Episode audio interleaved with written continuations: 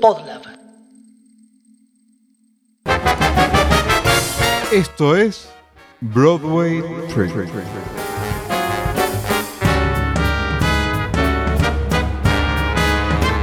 Teatro musical en primera persona. Bienvenidos a un nuevo episodio de Broadway Trip. Mi nombre es Jan Gutiérrez y bueno, en esta emisión vamos a seguir intentando rescatar la experiencia Broadway y rescatar qué se siente entrar en estos teatros y ver musicales en su máxima expresión, ¿no? Y qué mejor forma de hacerlo que compartiendo lo que son los testimonios de quienes estuvieron ahí. Pero eso sí, antes de arrancar con el episodio de hoy, quiero tomar un segundo para, para agradecer lo bien recibido que, que fue el podcast en estos días.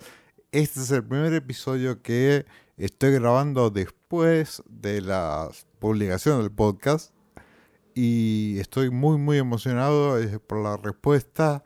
Hay gente muy cariñosa escribiendo cosas muy lindas desde Chile, desde México, desde Perú, gente con la que me estoy contactando, un grupo de personas hermosas, locos, como yo, como ustedes, apasionados por el teatro musical, así que eh, de corazón, muchas gracias a, a todos ustedes.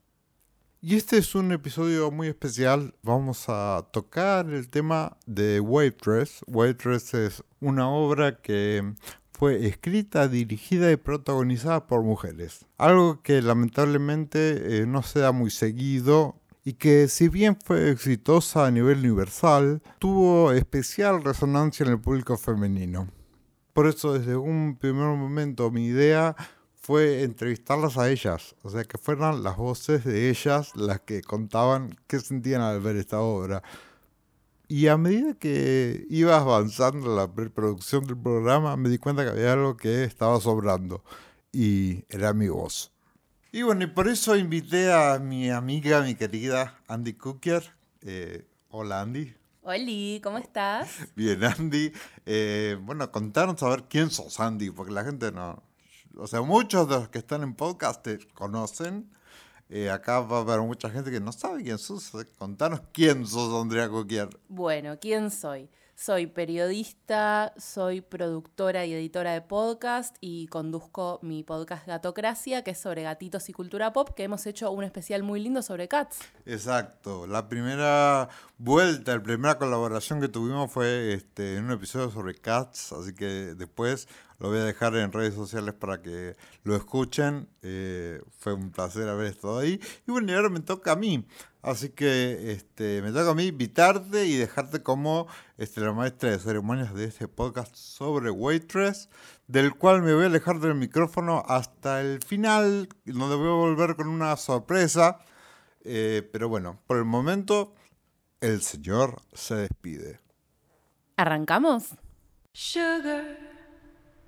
sugar, sugar, butter, sugar, butter, sugar, butter, flour, sugar, butter, flour, sugar, butter, flour, sugar, butter, flour. My hands pluck the things I know that I'll need. I take the sugar and butter from the pantry. I add the flour to begin what I am hoping to start, and then it's down.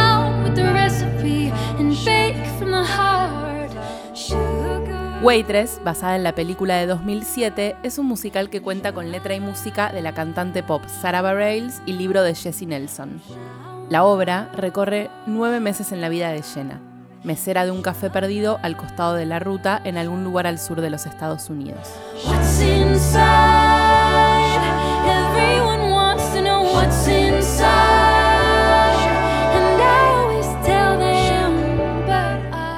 Estrenó en Broadway en 2014 y desde entonces viene conmoviendo al público, a muchos de ellos tomándolos por sorpresa, como Elena Paoloni. A mí lo que me pasó es que yo nunca había visto un musical y estábamos en Nueva York con mi mamá y yo dije, mira mamá, tenemos que hacer esta actividad, que es la que hay que hacer y tenemos Y yo tenía una amiga que sabía un montón de musicales y ella iba a ver este musical. Y dije, bueno, no lo voy a pensar, voy a ir a ver este. Y no sabía mucho qué esperar. Y también uno tiene como el prejuicio que te van transmitiendo los demás sobre los musicales. A mí me encantan los musicales, me pero me encantan los musicales en el cine. Me no sé, crecí con La novicia rebelde, crecí con Mary Poppins. Y cada vez que alguien me hablaba de los musicales, me decía, lo que a mí no me gusta de los musicales es que resuelven una situación con canciones. Y yo le decía, pero eso es espectacular. Tenés un problema, cantás una canción y tenés la solución a ese problema. Eso es espectacular. Pero también te dicen, bueno, pero eso no es orgánico, eso no hace que siga la historia, la historia se corta. Yo que bueno, quizás cuando vaya a ver esta obra me pase eso. Y lo que me pasó fue todo lo contrario, es como que vos entras en un mundo que es perfecto, que cierra y te metes dentro de una historia y lo más natural es que canten. ¿Cómo no van a cantar? Es oh, lógico, es lo que vos sentís que tiene que pasar. Tamara Tenenbaum, escritora y periodista feminista, también nos contó su experiencia. Yo estaba de viaje en Nueva York. Em, estaba visitando a una de mis hermanas, que en ese momento vivía ahí. Y. mm, no, mi hermana no sabía nada del musical. A mí me gustan mucho los musicales. Yo diría que en toda mi familia nos gustan, a mis tres hermanas, a mi mamá. Pero yo soy la que, digamos, más eh, trata de estar en tema. Eh, Ahora, ahora que mis hermanas que viven allá por ahí están, no te digo más en tema, pero sí pasa, por ejemplo, que, mm, que ellas pueden meterse en esas loterías de tickets, porque obviamente, se- digamos, hay musicales muy caros que yo nunca vi y que ellas se meten en la lotería un año entero, todos los fines, y una vez eh, consiguen esos musicales que, que además de ser caros, eh, las entradas son imposibles. Entonces, a veces ven cosas que yo no vi, pero sí como a mí me gusta más saber. Entonces, cuando yo llegué a Nueva York, dije, bueno, tengo que ver algo.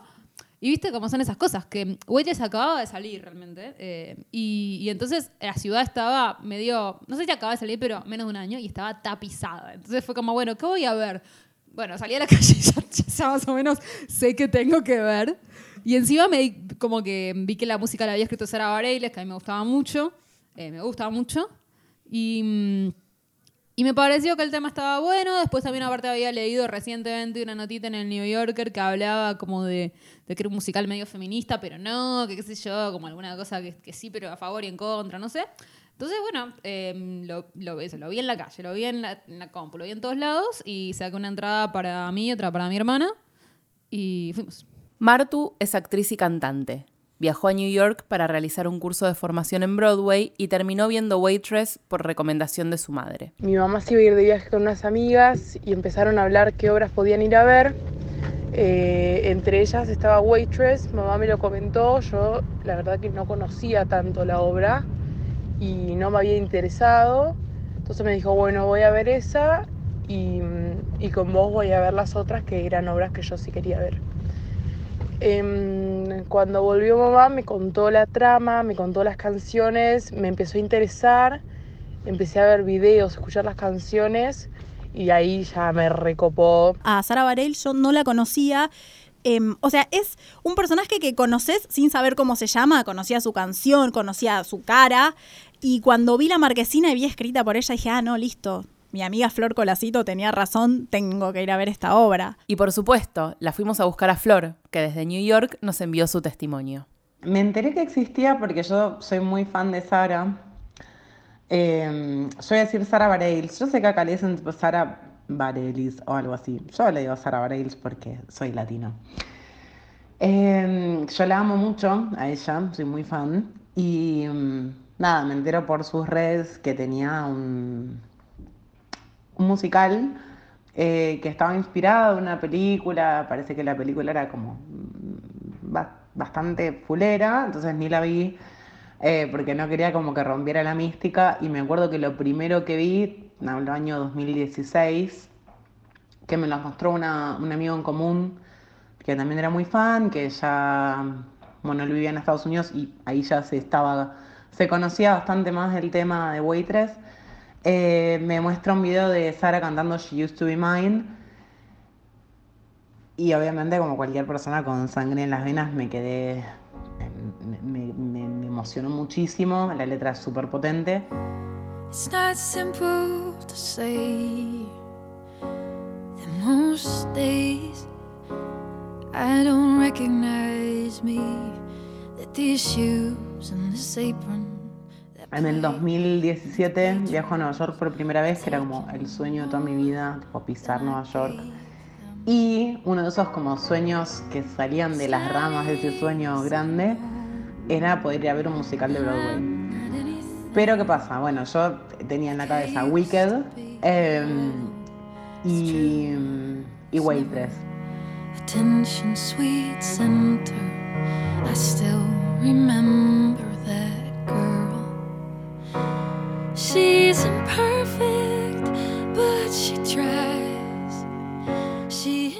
Cuestión que saco los pasajes, saco el hospedaje y se anuncia que en ese momento estaba Jesse Mueller, se estaba yendo Jesse Mueller de- del cast. Y dicen, bueno, va a estar Sara. Y dije, ya está, estoy. Y ponele que yo te diga que yo me volví al día, yo llegaba el día 5 y era, bueno, Sara va a estar hasta el día 4 y después del 21 y yo me iba el 20. O sea, una situación sumamente forra y me acuerdo que lloré, lloré de la bronca porque me reenojé con Waitress, pero me reenojé, o sea, me lo tomé muy como muy personal, mal ahí loca, pero me lo tomé como personal, como, ¿cómo puede ser? No la voy a ver nunca en vivo, la puta madre, bueno.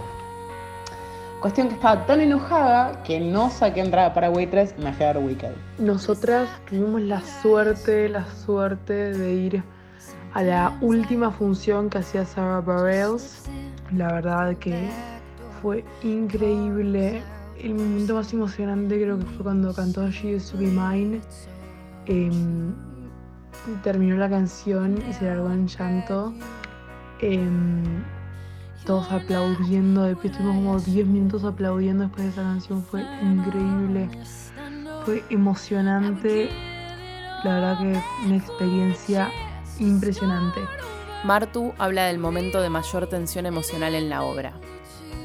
Mientras todos los caminos se cierran ante Jenna, ella, sin poder reconocerse, reflexiona en un grito desesperado y catártico mientras mantiene una conversación imaginaria con su hija por nacer. Obviamente cuando canta She Used to Be Mine, que la letra es poderosísima y yo me siento sumamente identificada, no tanto en, en la parte de la bendición, ¿no? Pero en todo lo demás, de la descripción de la persona que solía ser y eso como que me, es, una canción que me golpea muchísimo. veníamos, esto es más personal, pero veníamos de unos días como súper, como con mucha fricción con mi vieja. Y mi vieja no tenía muchas ganas de ir. Y yo le decía, mira mamá, vamos a ir a ver esta obra de Broadway y vamos a ir y vamos a gastar 100 dólares en una entrada y es, vamos a hacer esto. Y ella no quería ir a ver eso. Yo le decía, mira, ya está, vamos a sacar esta entrada, vamos a ir a, las, a los escalones rojos y vamos a ver lo que nos vende el muchacho y vamos y ya está. Y llegamos y mi vieja se recopó y estaba espectacular. Y en un momento yo venía con mucha cara de orto y, y cuando fue el, como el intervalo, mi vieja me dice, ¿por qué tenés cara de orto? Y yo estaba tan profundamente emocionada que me largué a llorar. Le dije, no estoy con cara de orto, no estoy con cara de orto. Bueno, después siguió la obra y cuando salimos... Claro, vos venís de ver como algo que es bello, es gente que te está contando una historia, que está cantando, que todos cantan increíble, no le pifian a una nota, eh, bailan bien, son todos como, como hermosos en su personaje. Y salimos y digo, ay mamá, nosotros nunca hacemos cosas hermosas, ¿por qué no hacemos más cosas hermosas en nuestra vida? Como que fue súper transformador. Pero yo creo que es porque yo nunca había visto un musical. Seguramente la gente ve mil y dice, bueno, sí, la verdad la ejecución es muy buena, me pareció muy buena técnica. Yo estaba como, no sé, me imagino como estaría un niño viendo alguna película eh, por pr- primera vez, digamos.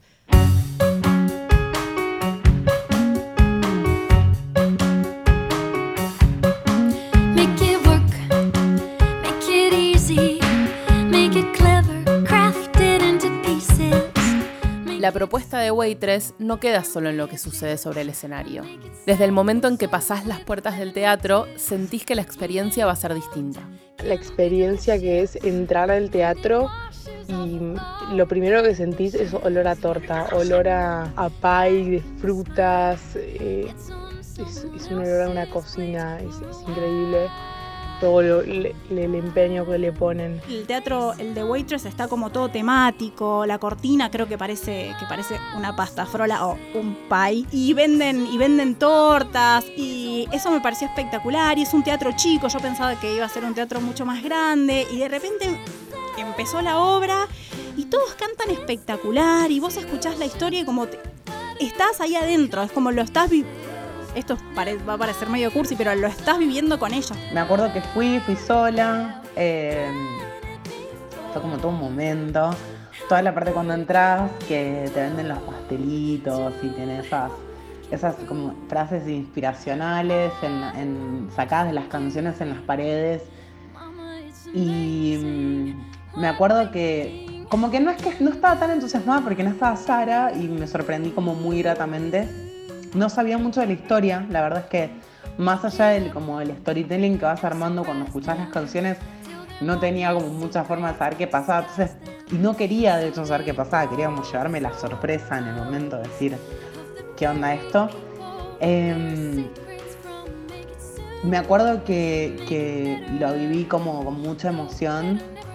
Creo que hubo dos momentos que me emocioné. No, en realidad hubo varios. Tengo que ir a dar la vuelta, chicos, así les cuento como más detalle. Hay una cosa que es muy yankee, muy yankee, esta cosa, de esta cosa Disney de, yankee, que yo no me imaginé que me iba a pasar en, Broadway, pero me pasó en casi todas las obras. En esta, exacerbadamente, el, del- en el intermezzo, y cuando llegabas, había, te convidaban con unas pequeñas pies, eh, réplicas de las pies que después ibas a ver en la obra. A los costados del escenario había unas grandes columnas giratorias que eran como mini heladeras de pies girando, que eran los mismos pies que después la protagonista preparaba en la obra. Era maravilloso, era como sentirte adentro de ese bar de Joe eh, desde el momento uno, antes de que se abriera el telón y antes de que empezara el primer acorde. Bueno, yo estoy viviendo la vida de esta mina. Esta última voz fue la de nuestra amiga Marina, que también se sumó a este podcast. El teatro es, me pareció que era, bueno, es más chico, no tiene como una, como un lugar para estar. Vos entrás, haces la cola y tiene, está decorado temático, entonces como que vos ya te vas metiendo en la historia como si estuvieras en, uno de los juegos de Disney, por ejemplo. Y, y tiene toda decoración, viste, tiene ahí como olor, como aroma, hay aroma. Eh, y, y después entras directamente y te sentás y hay música y las luces están bajas. Es como que vos ya, una vez que entraste al teatro, vos ya estás dentro de la historia. Y hay eh, chicas vestidas de camareras y venden tortas, como ya. Ellos hacen como también la experiencia está como, está súper calculada, empieza a tal hora, eh, como vos entrás y como sos espectador de, de algo que no es solo la obra, es todo, el teatro está metido en la historia, eso me, me gustó. El musical fue compuesto, escrito, dirigido y protagonizado por mujeres, algo que aunque resulte difícil de creer, hasta el momento no había sucedido. Pero teóricamente, ¿es un musical feminista? Esa es la pregunta que le hicimos a Tamara Tenenbaum. Y más o menos para mí. O sea, mm, como que para mí está, o sea, lo que me pareció más feminista es que obviamente la, la música la, la compuso una chica y, y creo que hay algo que está bueno de eso, que es como que la sensibilidad musical es muy femenina, como la parte musical. Eh, más allá del texto, digo, como es muy muy como sensibilidad pop sensible de cierta época, que no está escrita como un musical clásico. Esa es la parte que a mí incluso me parece más feminista, como desde la sensibilidad musical más que del texto, que no tiene esa cosa tan... O sea, toma cosas más clásicas del género, pero para mí también como que abre mucho eh, a, a- una forma de escribir canciones eh, que tiene más que ver con la, la, cantautora. Eso me gusta. Eso me parece bastante feminista. Después, en términos de los temas, eh, me parece muy feminista el, el tema que abre. O sea,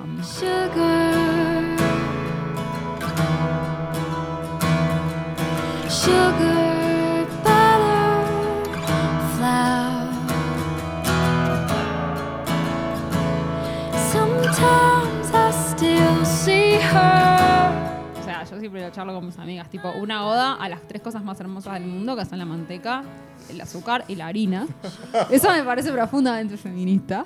Eh, y, una, que una chica le cante una oda a, todo eso, que todo lo que está mal, me parece genial. Después, bueno, hay cosas que se resuelven medio rari, obvio, ¿no? Como los personajes y toda la relación con ella, la relación de ella con el marido, eh, que es medio violento, pero y a la vez ella sale haciendo pasteles, es medio rari. O sea, como no sé si es perfecto. Yo creo que tiene una cosa feminista para mí que tiene que ver con, con esto, con la celebración de la comida. Y sí, también sí, un modelo de feminidad muy, eh, muy rari también, porque es como Doña Petrona, que es, es rari porque es anticuada. Pero para mí siempre Doña Petrona, yo la reivindico como icono feminista, ¿no? Me parece Muy que bien. también lo tiene, ¿no? Como es eso también. No sé, o sea, tiene sus ambigüedades y obviamente, mm, qué sé yo, te van a decir que es un feminismo capitalista que ella triunfa cuando se pone una panadería. Pero para mí está bien triunfar poniéndose una panadería. No me parece tan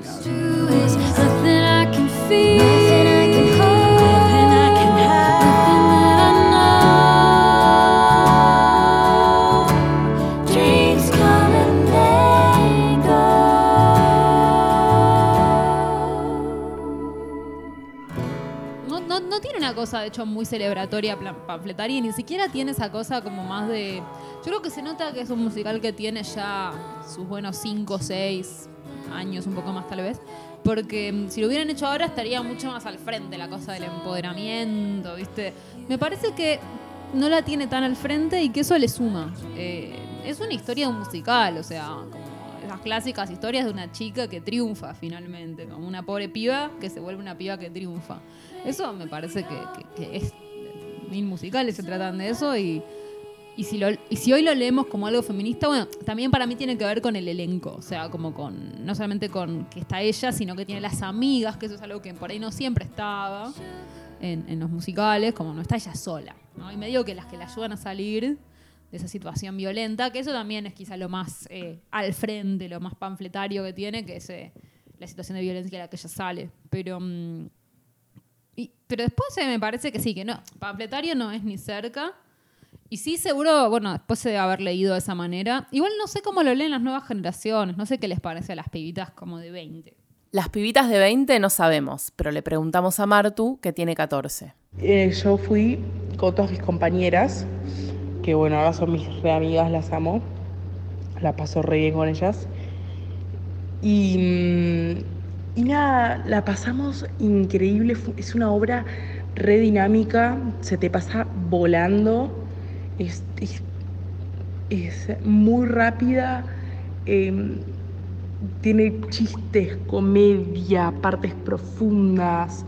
em, es para un público bastante amplio. Em, no, la verdad que me pareció una experiencia increíble. Jenna, what's the special pie today? Uh, deep shit blueberry bacon. Deep shit. Yeah, uh, dish. Deep dish. Sorry, cow. Come on, girl.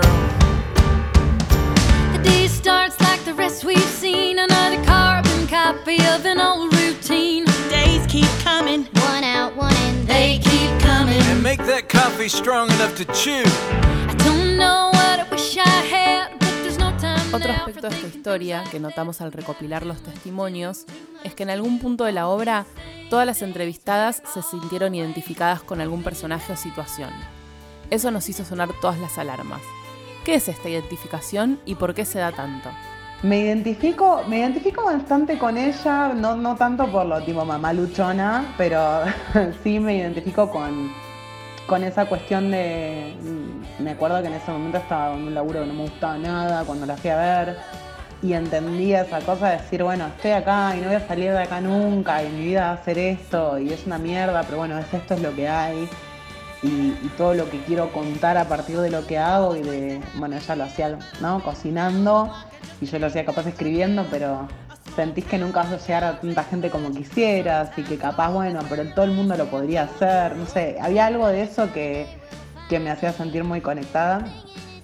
Eh, siento que me representa mucho en ese sentido, en una cuestión de, de perseverancia, de hay mucha adversidad y no adversidad tipo Indiana Jones, ahí se viene la bola gigante, es una adversidad mucho más eh, naturalizada y con respecto a, las decisiones que tomamos, a las personas que elegimos en nuestra vida y por qué las elegimos. Es, es muy difícil no, no sentirte tocada en algún punto, incluso la periferia, toda la historia de, eh, de Don, que hace con, con el chico que conoce, que lo conoce en internet, que ya le da miedo salir con, con chicos, bueno, todo cuando canta eh, When He Sees Me, que para mí es una de las canciones más lindas, y habla de toda la ansiedad social, que uno lo ve y dice como, ah, qué canción simpática, en realidad te está contando la ansiedad social que genera el hecho de decir, en realidad digo que nadie me gusta porque tengo miedo de no gustarle a nadie, bueno, es como muy difícil no sentirse en algún punto un poco tocado por esa situación. Me siento muy identificada con el personaje de Don eh, porque es como muy aniñada y es increíble. Es, es, es profundo, pero al mismo tiempo te, te hace reír, es, es espontáneo, es, es un personaje increíble, la verdad. Em, sí, definitivamente me siento muy identificada con, con ese personaje. En realidad, en la historia como que, bueno, ella tiene ese, embarazo accidental y que no sabe qué va a hacer y vos la seguís todo el tiempo, pero a mí lo que me pasó fue que todo el tiempo yo pensaba que realmente el sueño de ella era ir a la competencia de los pais y ganar. Y vos durante toda la obra estás esperando a ver cuál va a ser el pastel que ella va a crear y todo el viaje que ella hace, la fer que tiene con el médico, para mí un poco es eso, también es buscar la inspiración para, para esa gran creación que ella tiene que hacer. Y ella después, bueno, no pasa eso. Tiene a la hija y no pasa eso. Y bueno, y hereda el, el, el diner. Y como que termina y ella dice, bueno, y al final encontré la razón de vivir en mi hija. No, no podés encontrar la razón de vivir en tu hija. Vos sos una cocinera que hace los mejores pies del mundo. No te podés conformar con heredar ese diner. Tenés que hacer algo especial. Como que eso yo me sentí defraudada en el personaje. Em, pero no sé, no, no, no sé de qué otra manera podría haber terminado. Entiendo que esté bien que ella no haya ido a la competencia y que ella haya entendido que, bueno, tenía que ir a parir, está bien. Pero, pero no sé, qué sé yo. Como después, mucho tiempo después, rescaté eh, como esto de que está bien que vos tengas eh, una vida simple y podés encontrar un montón de felicidad en, en las cosas como más básicas. Bueno, como tener un hijo, que no es muy básico, pero tener un hijo y, ser dueña de tu negocio y hacer muy feliz a la gente a la que le servís tus pais. Lo entendí. Pero, pero me pareció que lo resolvieron muy rápido, como, o sea, dale, sí, ya está, ya sos la madre más feliz del mundo y no sé, no, no sé, eso me pareció que no sé, quizás con una canción más eh, me lo resolvía. Me parece que es una obra en la que te sentís identificada como mujer casi en cualquier momento de la obra y en muchos momentos a la vez. Eh, desde su trabajo, desde su llevar adelante una casa, desde su bancarse a un marido abusivo, desde su enamoramiento con alguien que la trata un poco mejor, eh, aunque no sea un amor ideal, porque claramente no lo era. Sin embargo, desde su recuerdo de su madre, desde tener esa, esa, esa suerte de diálogo con su madre todo el tiempo, eh, buscando también un referente, buscando un culpable quizás, un montón de preguntas sin respuesta que tiene ella en esa relación y diálogo imaginario con su madre. Eh, pero sin embargo, personalmente a mí lo que me pasa es que el sumum de la identificación es con la maternidad. El momento en el que ella realmente ve a su hija ya fuera de su panza y hay una conexión con sus ojos eh, y dice, somos nosotras contra el mundo y ya nada va a poder contra nosotras. Eh, incluso creo recordar que hay una parte de la letra de las canciones que, que- de la canción de ese momento que dice acá algo cambió y cambió para siempre y olvídate porque es así y te lo digo como madre Em, te sentí súper poderosa la maternidad es un sentimiento no no no porque crea que no te puedes sentir realizada siendo si no sos madre para nada eh, aún pensando que puede o no pasar, que era mi sensación personal antes de la maternidad, me siento identificada con ese momento porque realmente es un sentimiento de superpoder.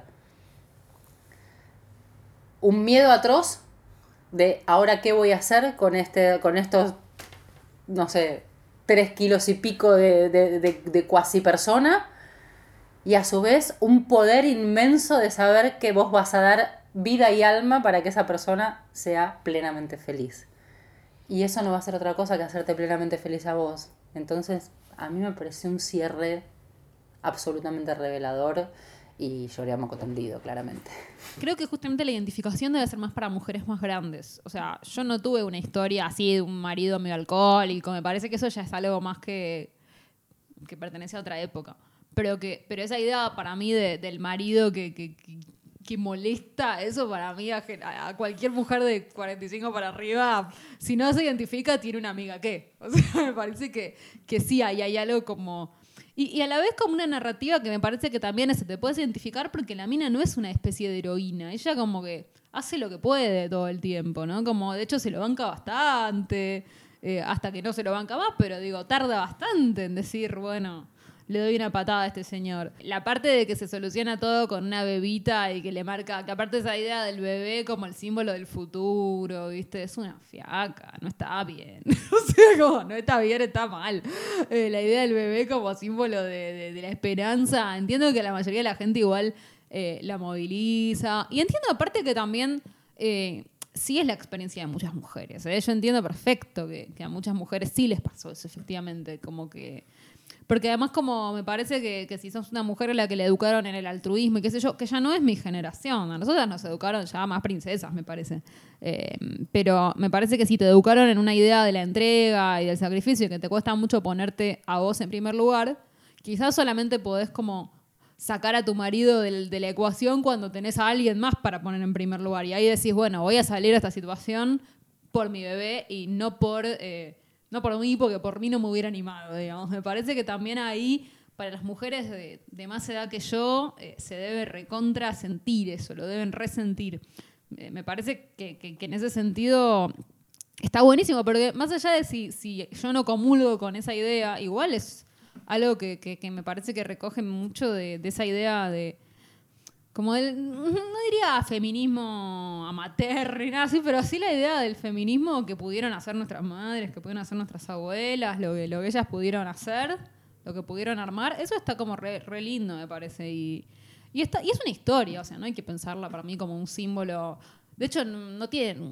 La historia de Waitress, o sea, ya como está contada, no está contada como la historia de la mujer moderna, millennial, no sé qué. Ya está contada de una manera que, que si vos me preguntás en qué época está situada, yo no te diría está situada ahora incluso. Es como una época medio indefinida, pero si vos me preguntás, o es en un lugar anticuado o hace 50 años o, o 40. Eh, entonces me parece que, que en ese sentido, eso no tiene que ser un, un role model, no tiene que ser eh, eso, el póster de la chica millennial. Es otra cosa, es una historia de una mina que salió como pudo y a ella le salió esto, ponerse una panadería y tener un bebé. Me parece perfecto. no sé. La resolución de la historia, me acuerdo que salí muy enojada. Salí muy enojada. Tal vez proyecté un poquito de mi vida personal, ¿eh?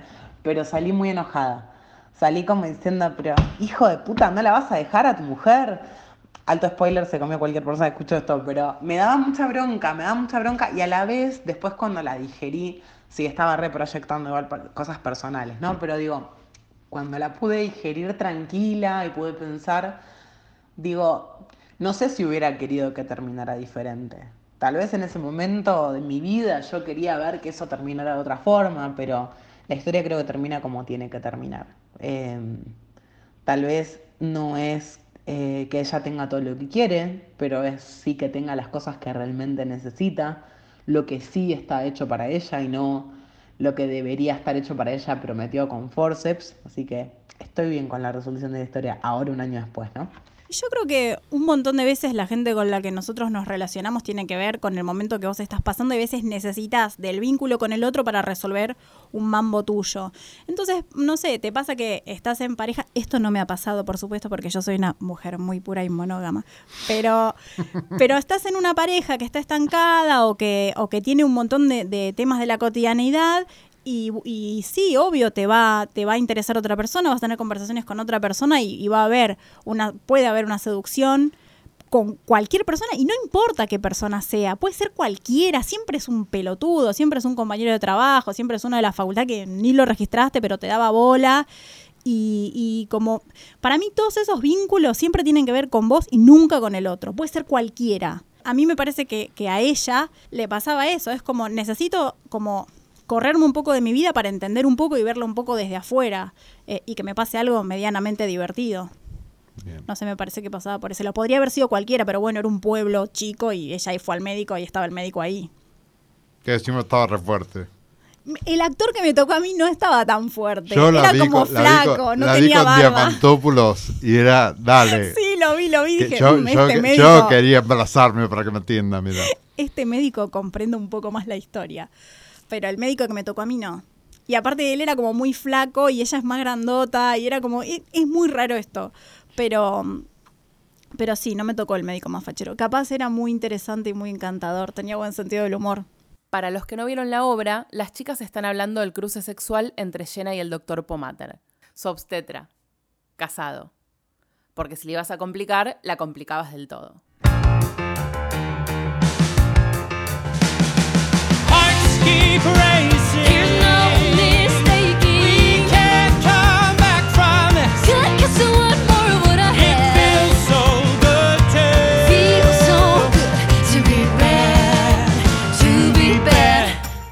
The dark, dark chocolate pie. Take this bad idea and walk this fire. You're smoking to oil and fire. Chance won't Pero esta relación, romántica o no, ayuda a Jenna de alguna manera a pelear con su realidad. Sí, un poco lo odio. Como. Es como que él se siente seducido, no sé por qué. Porque ella tiene un talento y es como sencilla y su vida es complicada, pero no, no termina de entender por qué era complicada su vida si él era una obstetra que trabajaba en un hospital y estaba casado. Como, do- no sé, salvo que, no sé, viviera mucho drama en su trabajo, pero era un pueblo. Entonces, como que toda esa situación, no sé, igual me gustaba que se comía todos los países. Pero era bueno, la verdad te entiendo, te entiendo. Yo también seguiría con esta relación. Eran ricos. Parecían Pero, ricos. Pero sí, él no sé, está bien que... no- lo único, no me acuerdo, ella lo deja a él en un momento, cuando ella está en el hospital, le dice, Claro. bueno, lo nuestro terminó. Y, y- ella está pariendo y él está con sí, la mujer. ay, claro, y aparece la mujer. Hola, te presento a mi mujer. Eh, Hola. Hola. Claro, no, bueno, mira, esta relación no tiene mucho futuro. No, está bien. El personaje de él me pareció intrascendente. Es como, bueno, tenemos que tener este personaje, está bien.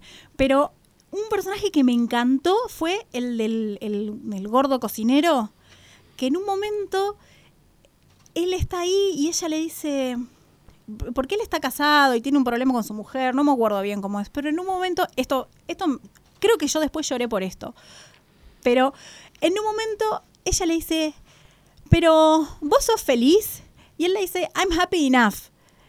Y tipo, ah, me destrozó, que me desarmó. Y dije, bueno, y como de toda la obra, la frase que me quedó fue esa, de un personaje secundario que, que aparece poco y es como el, como el comic relief, ¿no? Él y la negra, que es toda graciosa y como extravagante, pero, pero me pareció súper profundo todo. Y la negra lo mismo, la negra dice, sí, yo me garcho a este porque nada, la vida es corta, no es tan grave, como... Esas fueron las enseñanzas que me dejó Waitress. Perdón, no seguir mis sueños para hacer pais y después tener hijos. Ella se dio cuenta que sola podía. Y por sobre todas las cosas, ojo, no menor, tenía una red de contención de amistad muy importante. Que lo primero que le dice es, contás con un lugar en nuestra casa, contás con nuestra ayuda para criar a tu hija. Y nada menos que contás con el lugar donde te sentiste realizada trabajando y haciendo tus pais. Y ahora encima es tuyo. ¿Qué más quería? Tenía todo lo que podía querer en el mundo. Ya está, doctorcito, no te necesito.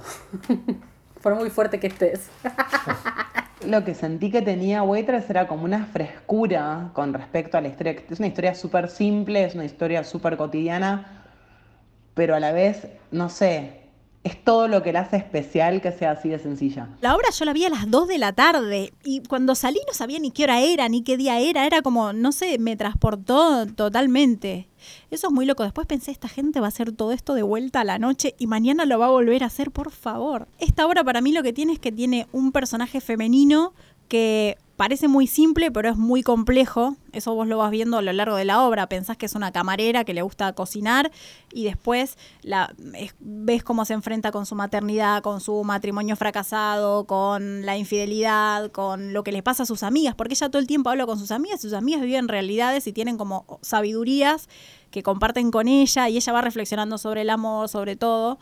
Em, y, está bueno por el viaje que hace ella y es un viaje con canciones, eh, con música, con vestuario, con escenografía. Me parece que Waitress es un buen musical para alguien que no ve musicales. O sea, que es algo que yo le recomendaría. De hecho, se lo recomendé a mi amiga Elena cuando vino a Nueva York. Y me contaba del tema de que quería ir a un musical y dije, anda a ver Waitress. Tipo, es como... Es, lo más como comprensible y tal vez hay gente que con la cosa más como teatral old school se siente como un están los gatos bailando en medio del pasillo y esas cosas. Y siento que esta es una historia que todo el mundo puede disfrutar y que tiene muchos niveles. eh, y puedes tomarla como una obra súper livianita o puedes contarla como una historia de violencia de género, de adversidad, de por qué queremos las cosas que queremos, qué rol cumple el deseo en nuestras vidas.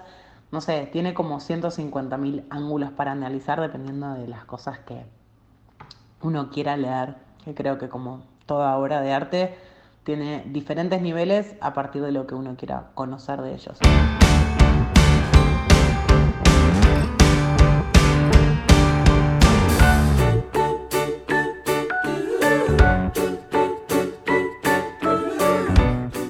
Lamentablemente, Waitress no cuenta con el reconocimiento masivo que merece, debido en parte a que su estreno fue eclipsado por el monstruo imbatible de Hamilton, que arrasó con todos los premios y la prensa de ese año. Siento que la experiencia es tan enriquecedora y tan hermoso todo lo que vivís y tantas emociones las que sentís que no. mm, que es, es una inversión que, que vale mucho la pena hacer. Y, mm, y yo no sabía eso. Yo dije, bueno, voy a ver un musical por ver un musical. Y la verdad es que después me quedé con ganas de, de ir a ver más.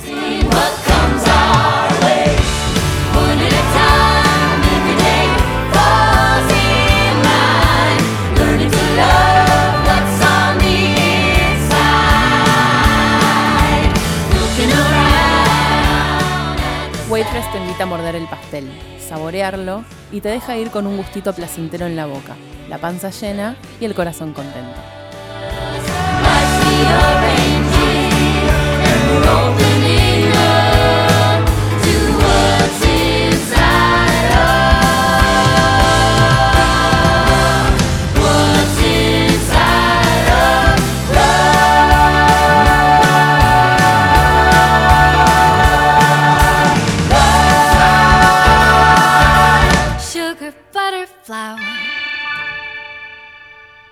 Bueno, y acá volvió el pesado de vuelta a tomar el micrófono. Andy, Ya me había acostumbrado, me quiero apropiar de este, de este espacio.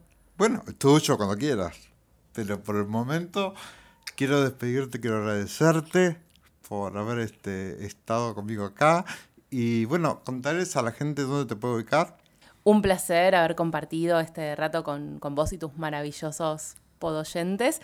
Y me pueden seguir en las redes con, como arroba Andy Kukier, C-U-K-I-E-R, que significa azúcar en polaco. Ah, no tenía ese dato, ¿cómo es? Mi apellido, que es Kukier, si vos pones en Google mi apellido, salen paquetitos de azúcar. Y como este musical tiene que ver con lo dulce y el azúcar, me pareció un dato relevante para, Me para que lo sepas. Me encantó. Un beso grande. Gracias por estar acá de vuelta. Gato, gracias. Gato, gracias. Me encantó. Vuelvo a tomar el micrófono porque quería contarles que Waitress eh, se dio en Buenos Aires. Fue adaptada al español y fue adaptada al español porteño. Y se dio en Calle Corrientes, aquí en Buenos Aires.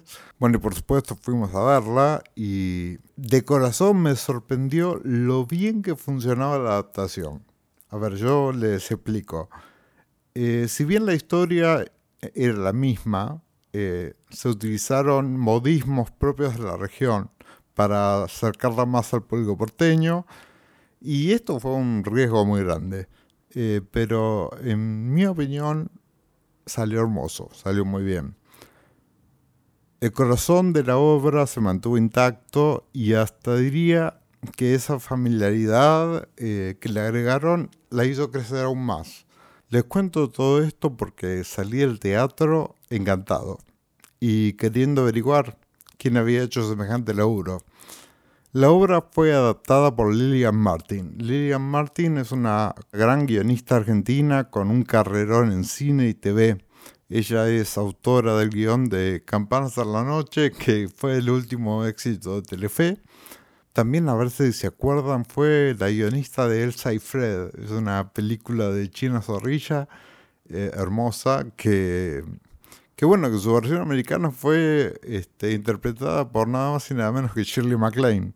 Lillian Martin acaba de ganar un premio Hugo por su adaptación del musical Once, que en Buenos Aires se llamó Una vez en la vida. Imaginen que, por supuesto, salimos a perseguirla. Se trata de probar solo un pedacito, con uno va a alcanzar para entender que a veces mucho menos es más.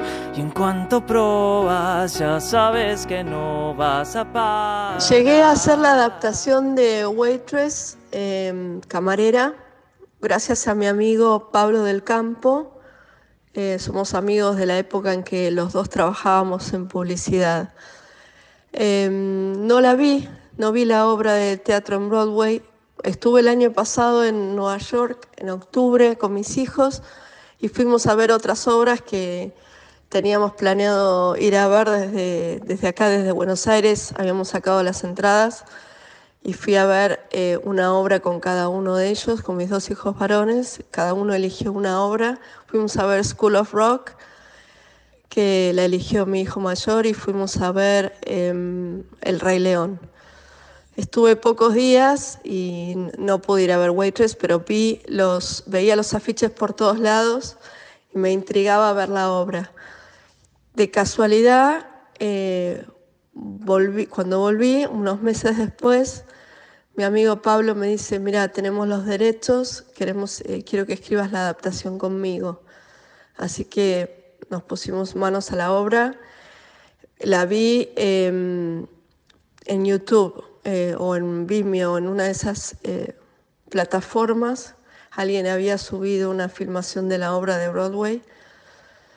Y, y bueno, y tenía después la obra original en inglés para hacer la adaptación. Hicimos la traducción y la adaptación, tanto de los textos de la obra como de las canciones. Mi amigo Pablo es músico, Pablo del Campo, así que mm, él, más que nada se ocupó del tema de las canciones. Eh, la verdad que lo admiro muchísimo porque logró rescatar la esencia de las letras en inglés, pero al mismo tiempo hizo unas canciones que en castellano se, se, se escuchan independientemente de la versión en inglés. La verdad que estoy muy conforme con el resultado, quedaron unas canciones hermosas. Y bueno, así fue como llegué a la obra. Yo te escucho y me haces acordar que de chiquita me decía mi mamá, basta y sobra con un solo bocado, nada más.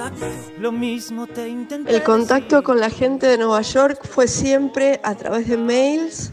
Eh, eran, fueron muy respetuosos con nuestra traducción. Nosotros les íbamos mandando lo que se llama un back translation, es decir, nosotros traducimos y adaptamos la obra al castellano y después se hace una traducción nuevamente de nuestra versión al inglés y ellos la reciben y, y la aprueban. Eh, tuvieron algunas, algunas, nos hicieron algunas consultas, algunas preguntas de algunas cosas que no pudimos traducir y tuvimos que explicarle que había cosas que eran intraducibles por contexto, por juego de palabras. Eh, en muchos casos teníamos que optar por hacer otra variante de ese mismo gag eh, que se adaptara al, al humor más porteño. Eh, y en el caso de los juegos de palabras, bueno, algunas cosas se pudieron rescatar y muchas se fueron perdiendo, lo que es lógico en, en cualquier traducción. Más temprano comentábamos sobre este fenómeno de identificación que la obra generaba y decidimos aprovechar nuestro encuentro con Lily y tocar el tema. Creo que como toda historia buena o que está bien contada, eh, es universal. Por eso se puede traducir y adaptar y, por eso se genera mucha identificación eh, desde los personajes y sus historias. Em, no me preocupaba que el hecho de traducirla eh, alejara o dejara de, de hacer que la gente se sintiera identificada para nada. Al contrario, me parecía que era una manera de acercar más público a una historia que realmente es universal y con la que se iban a identificar muchísimo también aquí en Buenos Aires. Por último, hablamos de la adaptación en sí, sus riesgos y el resultado final. creo que cada uno siempre vuelca de sí mismo cuando hace una obra. Em, eso es inconsciente. No, no podría decirte exactamente qué cosas mías o de mi amigo eh, con el que trabajé volcamos en la obra, porque creo que es, algo que se da naturalmente en el proceso cuando estás haciendo algo que es creativo, ¿no? Eh, toda adaptación es una reescritura. Obviamente que pusimos cosas nuestras, de nuestra experiencia, de nuestro estilo de, narración, eh, de nuestro humor. Eh, pero bueno, creo que se asemeja bastante a la versión original y eso también mmm, hizo que mucha gente nos, nos elogiara porque había visto ambas versiones y sentían que no estábamos traicionando a la obra original para nada, al contrario. Muchas gracias Lili por eh, tomarte el tiempo de responder nuestras preguntas y por darnos estos detalles sobre cómo es el proceso de adaptación de un musical. Eh, pueden seguir a Lili en, en, sus redes sociales como arroba Lili Martin. Y bueno, con este BAM a lo Crazy Girlfriend eh, terminamos con el episodio de hoy y lo terminamos con hambre. Así que eh, nos vamos con Andy Cookier y con Gonzalo Ruiz a, comer una torta o algo rico. Mi nombre es Ian Gutiérrez y con las manos llenas de chocolate me despido hasta la próxima. Agradezco a todas las chicas que se coparon y prestaron su voz en este episodio. Elena Paoloni, a quien pueden seguir en redes sociales como arroba Elena Paoloni. Flor Colacito desde Nueva York, su arroba es Flor Colacito. Marina Díaz, amiga de la alma, eh, su Instagram es arroba marunetfoto. A Martu la pueden encontrar como arroba martu.dim en Instagram. Tamara Tenenbaum es escritora, es docente de la U, acaba de publicar su libro El fin del amor, muy recomendado, y la pueden escuchar en Te Construides, un podcast de la red del Baído. La pueden seguir como Tam Tenenbaum en sus redes sociales y mi agradecimiento a la reina Andy Cookier que nos prestó su locución. Eh, la pueden seguir como Andy Cookier.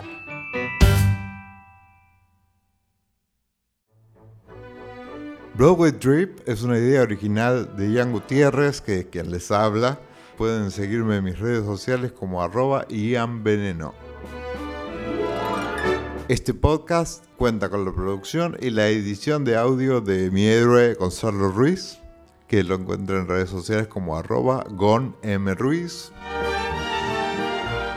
Este podcast es parte de la familia de PodLab y si te gustó este podcast eh, deberías seguirlos en las redes, a ellos los encontrás como arroba podlabmedia. Este episodio fue grabado en el estudio del Baído, pueden seguir al Baído en sus redes sociales como arroba el Baído. Si quieren seguir contenidos de este podcast pueden seguirnos en arroba Broadway Trip B-Way Trip en Instagram y en Facebook, en donde estamos subiendo constantemente novedades sobre lo que está pasando en Broadway hoy por hoy. Si les gustó este episodio, recomiéndenlo, escúchenlo muchas veces, pongan muchas estrellitas en todas las plataformas las que puedan. Y nos vemos la próxima.